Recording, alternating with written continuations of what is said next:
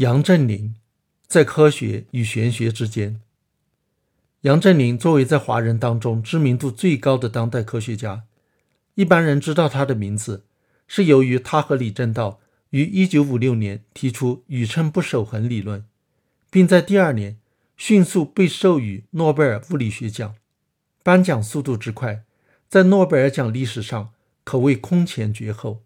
从此，这两名年轻的中国物理学家被视为中华民族的骄傲，而家喻户晓。在诺贝尔奖颁奖宴会上，汉学家、瑞典王家科学院院士高本汉曾用一句唐诗“何可一日无此君”，有点不伦不类地表达了这种敬仰之情。物理学界更推崇杨振宁早在1954年与美国研究生米尔斯共同提出的杨米尔斯理论。这个理论起初不受重视，在20世纪60年代后期日益显示出其重要性，成为粒子物理学最基本的理论和方程，被誉为可与牛顿、麦克斯韦和爱因斯坦的工作相媲美的伟大发现。为什么杨振宁没有因此再得诺贝尔奖？据说是物理学界的一件公案。此外，杨巴克斯特方程也被认为是对物理和数学研究有广泛而深远的影响的成果。这是杨振宁在1967年和巴克斯特在1972年分别提出来的。因此，杨振宁被一些物理学家评为历来屈指可数的大物理学家之一。也有人认为他的主要贡献都带着运气的成分，不过没有人会否认他对当代理论物理学研究的重大影响，含有其匹。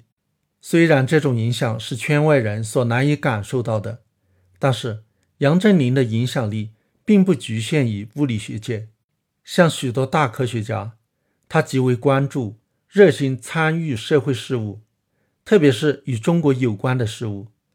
一九七一年夏天，在中美关系正常化的前夕，杨振宁即访问中国，成为第一位访问新中国的美籍科学家。从此，他致力于中美科技、教育交流，并经常对中国时事发表评论。今年年初，杨振宁回国定居后，更是成为新闻焦点人物。他在清华大学为低年级本科生上物理课。频频在各种场合发表多方面的演讲，参与签署《假声文化宣言》，都被广泛报道乃至引起争议。年底传出了八十二岁的杨振宁与二十八岁翻译系硕士生订婚的消息，更是成为中文网上一个热门话题。二零零四年，没有另一位科技人物如此引人注目，是名副其实的杨振宁年。苍苍白发对红妆的佳话，虽然让人津津乐道，却只配作为饭后谈资，而且风波会很快平息。炮轰易经，才是杨振宁在2004年所做的最有意义、最有影响的一件事。2004年9月3日，杨振宁在北京人民大会堂2004文化高峰论坛上做了题为《易经对中华文化的影响》的演讲。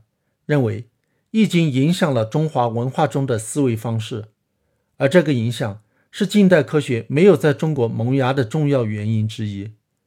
一时间，舆论大哗，国学家、易学家们纷纷出来批评杨振宁不懂装懂，说外行话，甚至对杨振宁破口大骂。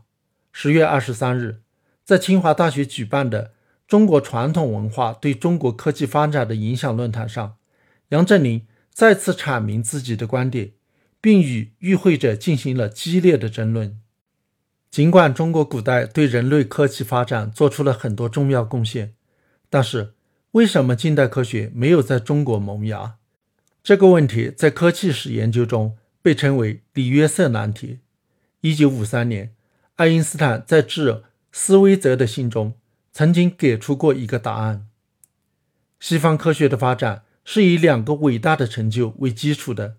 希腊哲学家发明了形式逻辑体系，以及发现通过系统的实验有可能找出因果关系。在我看来，人们不必对中国圣贤没能做出这些进步感到惊讶。这些发现竟然被做出来了，才是令人惊讶的。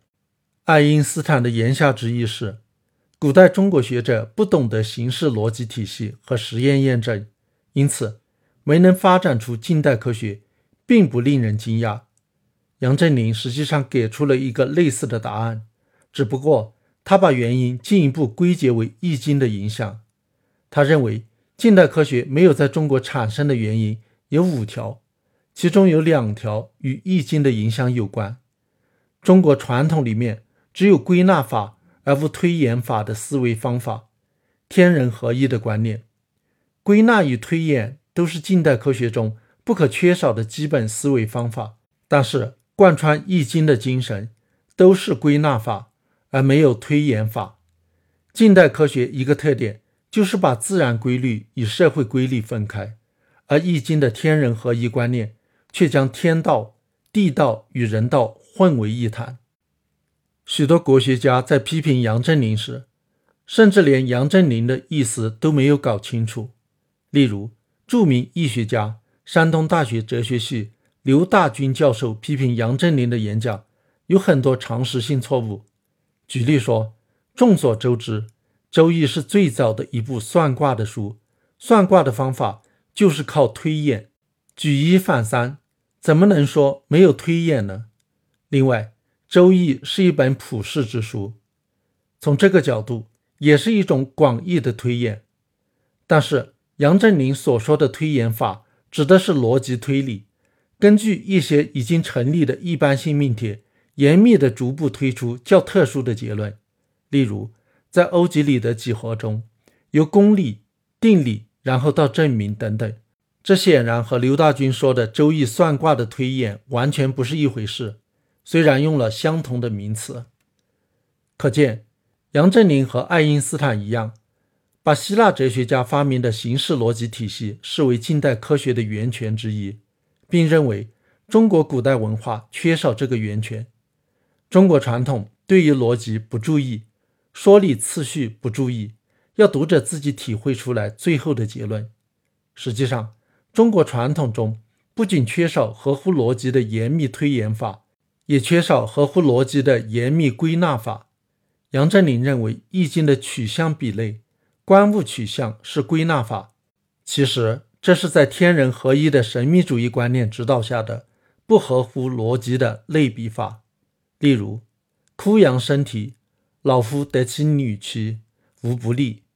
意思是枯萎的杨树生出新芽，老年男子娶了年龄可当其女儿的年轻女子为妻，没有不利的。枯杨生华，老妇得其侍妇，无咎无欲。意思是枯萎的杨树开花，老年女子嫁给年富力强的男子，没有祸害，也不值得称道。在枯杨生啼和老夫得其女妻。枯杨生华和老妇得娶世夫这种天道和人道之间，只有模糊的相似性，并不存在任何合乎逻辑的必然关系。由此归纳出的无不利、无咎无欲的结论，更是站不住脚的。可以举出无数的反例加以推翻。这种推演，无非是男尊女卑的社会观念的反应，或许还有一些生理上的道理。但是与逻辑推理无关。中国传统的说理方式不具有逻辑性，是许多中外学者都已经指出过的一个事实。这甚至可以从国学家们对杨振宁所做的胡搅蛮缠的反驳中体现出来。《易经》对这种非逻辑说理传统的影响有多大？是否是其源泉？是一个可以讨论的问题。杨振宁不过是对老学术问题提出了一些见解。为何引起如此大的风波？狭隘民族主义与伪科学相结合的思潮，在中国虽然不像十几年前那么流行，但是仍然大有市场。风水、占卜、命理、天人感应、巫术等等与易经有着千丝万缕的联系的传统迷信，在死灰复燃的同时，又往往被披上了迷人的科学外衣，甚至有人声称。它们代表着新科学，至少也是前科学、类科学。也有人论证《易经》是超前的科学著作，里面蕴含着量子力学、相对论、计算机理论、遗传密码等众多重大科学发现。还有人要以《易经》指导科学研究，根据他提出太极原子模型，推演出太阳系有十四颗大行星，或者要用它来预测气象变化。杨振宁指出，《易经》的思想和方法根本就与科学格格不入。甚至要为近代科学没有在中国产生承担罪责，自然也就否定了《易经》是科学明珠、科学指南、科学预言书种种无稽之谈。已有许多人做过类似的批评，有的批评要比杨振宁的演讲更严密、更尖锐、更全面、更有说服力。但是杨振宁作为人人敬仰的大物理学家，登高一呼，其影响非同小可，特别是。杨振宁向来被视为具有极强的民族自尊心、热爱中华传统文化的海外华人，反戈一击，矛头直指被视为中华传统文化的源泉之一的《易经》，更要让易学家们恼羞成怒了。这实际上是自二十世纪初以来科学与玄学之争的延续，能够引起如此大的反响，也反映出当今中国科学与玄学。